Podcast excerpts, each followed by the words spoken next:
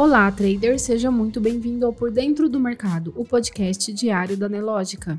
Você confere agora os acontecimentos e dados econômicos que estão movimentando o mercado financeiro nesta segunda-feira, 8 de maio. O Ibovespa, principal índice da Bolsa Brasileira, inicia a semana em alta. Às 15 horas e 50 minutos, o índice subia 0,88%, aos 106.078 pontos o mercado reage aos indicadores mais cedo. Além disso, os investidores ficam à espera de dados de inflação do Brasil na sexta-feira e dos Estados Unidos na quarta-feira da corrente semana. No mercado americano, os principais índices de Wall Street operam sem muitas oscilações. O índice Dow Jones está em queda de 0,15%. O S&P 500 tem leve alta de 0,04% e Nasdaq sobe 0,07%. O dólar comercial no mesmo horário registrava alta de 1,23%, cotado a R$ 5,00. O Bitcoin opera em queda de 3,20%, cotado a 27.500 dólares. Destaque de hoje veio mais cedo com a divulgação do Boletim Focus, que reúne a expectativa do mercado para os principais indicadores econômicos do país. Especialistas reduziram ligeiramente as suas perspectivas para a inflação, tanto neste ano quanto no próximo, embora ainda permaneçam acima da meta. Para este ano, a expectativa para o IPCA ficou em 6,02%, queda de 0,03%, e para 2024, 4,16%, uma queda de 0,02% em relação à semana anterior. Destaque também para os dados da produção de veículos no Brasil divulgados mais cedo. Os dados mostram queda de 3,9% na comparação com o mesmo período de 2022. Já as vendas de veículos, por sua vez, apresentaram uma elevação de 9,2% em abril na comparação anual.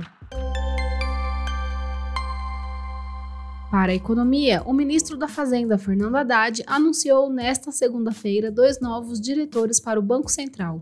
Para a diretoria de política monetária foi indicado Gabriel Galípolo, que é atualmente secretário executivo do Ministério da Fazenda. Para a diretoria de fiscalização, o nome anunciado foi de Ailton de Aquino Santos, servidor de carreira do banco.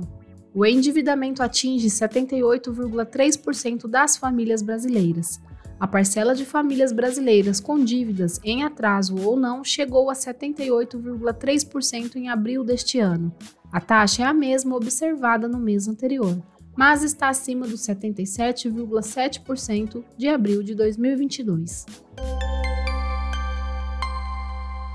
Nos destaques corporativos, a PetroRio negou nesta segunda-feira haver qualquer tratativa, negociação ou acordo a respeito de uma potencial aquisição de participação na Enalta. O comunicado vem após notícia veiculada em mídia sobre a intenção da PetroRio em comprar cerca de 28% de participação na Enalta. E dando seguimento à temporada de resultados operacionais referente ao primeiro trimestre de 2023, o Itaú Unibanco reportou na manhã de hoje lucro líquido recorde de 8,435 bilhões de reais no primeiro trimestre, o que representa alta de 10% e avanço de 14,6% em 12 meses. BTG Pactual informou lucro de 2,26 bilhões de reais no primeiro trimestre de 2023, alta de 10%. E após o fechamento do mercado, será a vez de TOTVs Teams e Braskem divulgarem os seus números. No mercado financeiro, o Ibovespa opera em alta de 0,88% aos 106.078 pontos.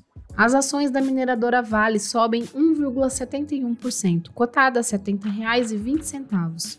Os papéis de Petrobras operam em alta de 2,17%, negociados a R$ 24,72. O setor financeiro também está em alta, com destaque para as ações de Bradesco, que apresentam variação positiva de 3,79%. Destaque positivo para as ações de Alpargatas, que sobem 8,02%, seguida de Açaí, com alta de 7,05%. Já na ponta negativa, as ações de SLC Agrícola lideram as baixas, com queda de 6,09%, seguida das ações de JBS, que caem 2,84%.